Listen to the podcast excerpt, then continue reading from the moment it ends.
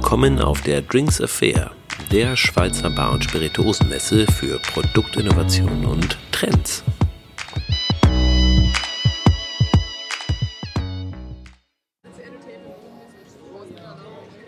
Guten Tag.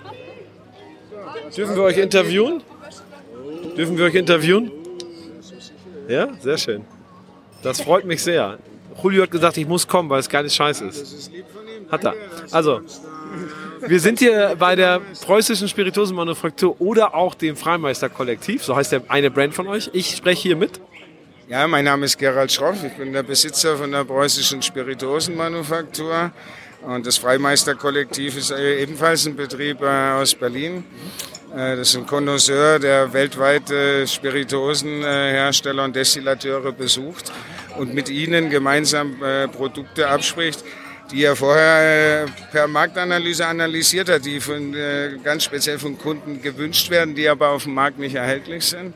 Und wir werden schönerweise von einem alten Bekannten, den ihr bestimmt kennt, vertreten hier in der Schweiz, exklusiv vom Alex Ambrüster von der Barfachschule in Zürich. Und der vertreibt diese beiden Berliner Firmen exklusiv in der Schweiz. Also Freimeister-Kollektiv habe ich da, also ich, dich kenne ich auch. Also es war ja ganz früher mal Adler Gin, glaube ich, ne? Das war der erste deutsche Gin. Adler Gin gehört zur Preußen. Das meine ich, also das ist genau. Ich wollte sagen, also zum Preußen, ich glaube, ihr, ihr wart der erste deutsche, also habe ich so wahrgenommen, der erste deutsche Gin, den es so gab. Äh, so waren, und dann, das gibt es seit zwei, drei Jahren, glaube ich, ne? Freimeister-Kollektiv. Und da haben wir auch ein paar bei uns in der Bar. Genau. Der, Theo hat äh, in 15 Jahren versucht äh, oder hat es auch geschafft, äh, das deutsche Doppelkorn wieder gesellschaftsfähig zu machen. Und äh, hat dann eben durch seine vielfältigen Kontakte, der er betreibt eben auch äh, die Craft Distille, eine ganz bekannte Craft-Messe in Berlin und hat äh, unglaublich äh, gutes Netz äh, mit allen Herstellern aus Frankreich, Deutschland, äh, Österreich, Schweiz, aber auch äh, in Mexiko. Und äh, sein Ansinnen ist, äh, vom Packaging abzulenken und äh, wunderbare Destillate in einem einheitlichen Design anzubieten, so dass äh, das Augenmerk äh, direkt auf das Produkt fällt und nicht auf das Packaging. Äh, Die jeweiligen äh, Produzenten werden auf der Flasche vorgestellt, sogar bildlich. Es gibt ein Geschmacksdiagramm und äh, das ist äh, unglaublich viel äh, Information für den Kunden. Er weiß, was auf ihn zukommt und äh, die Qualität ist super. Wir haben, ich habe mal von euch so eine Reihe. Ähm, ihr macht sehr coole Wodkas, die mit sehr, also mit alten Getreidesorten gemacht werden. Da habe ich mal drei, vier von euch bestellt. Zum Ja, super, das ist mega, also sehr, sehr gut. Ja, ist-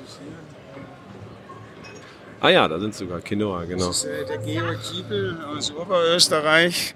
Das ist äh, einer der besten in der Brennerzunft. Den, den setze ich jetzt zum Beispiel echt mal gleich von der Qualität äh, wie der Christoph Keller, der die Stählemühle gemacht hat äh, und den Monkey Gin entwickelt hat.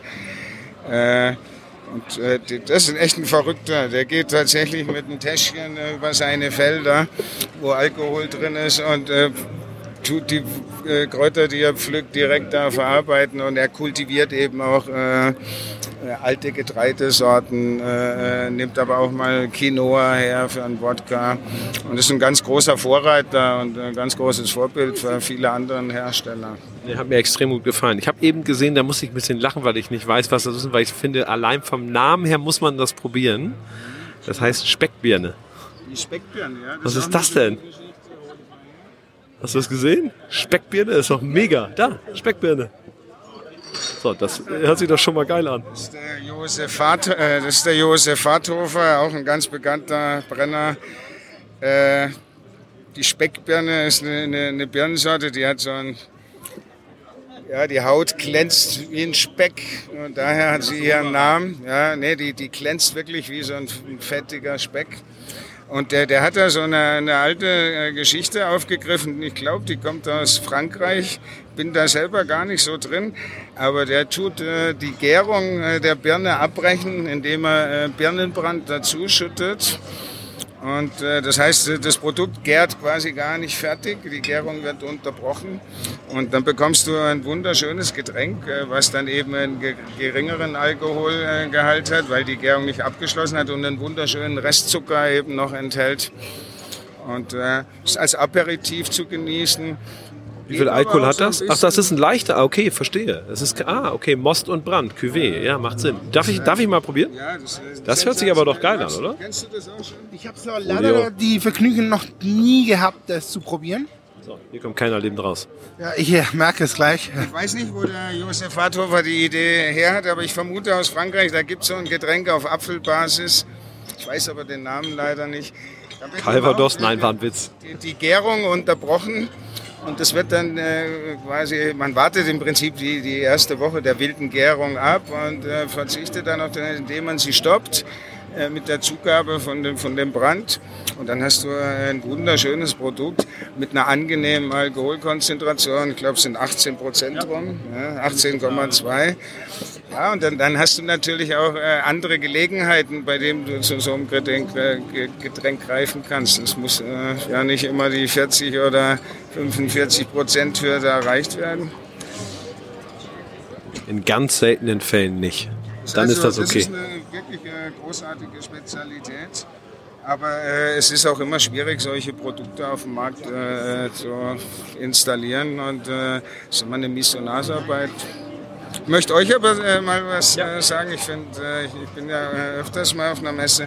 Ich finde es ganz großartig, wie das hier inszeniert ist. Ihr habt erst mal ganz tolle äh, Leute, die hier Vortrag äh, halten. Ich war ganz überrascht, dass äh, Jürgen Deibel hier zwei Tage wirklich äh, die Hersteller, man hat gesehen, wie die Hersteller alle die Ohren gespitzt haben, weil sie ihn kennen und weil sie wissen, da kommt jetzt mal richtig Info rüber. Was mir aber am besten gefällt, ist, dass hier Industrieunternehmen äh, äh, und kleine Craft Distiller alle auf dieselbe Art und Weise präsentiert werden, sodass die Kommunikation zwischen dem Be- Besucher der Messe und dem Anbieter äh, äh, eine Form äh, bekommen muss. Wenn natürlich ein reicher Hersteller hier ein Palast hinbaut und es äh, automatisch als Magnet wirkt, entsteht kein, glaube ich, so intensives Zwiegespräch zwischen Kunde und Gast. Und ich finde das Konzept großartig. Also, Finde ich auch. Also ich bin ja äh, gestern gekommen und finde es auch mega. Jetzt wird endlich mal getrunken hier. Danke. Also man riecht Birne. Sehr, sehr fruchtig. Ja, jetzt bin ich gespannt. Ja, gerne.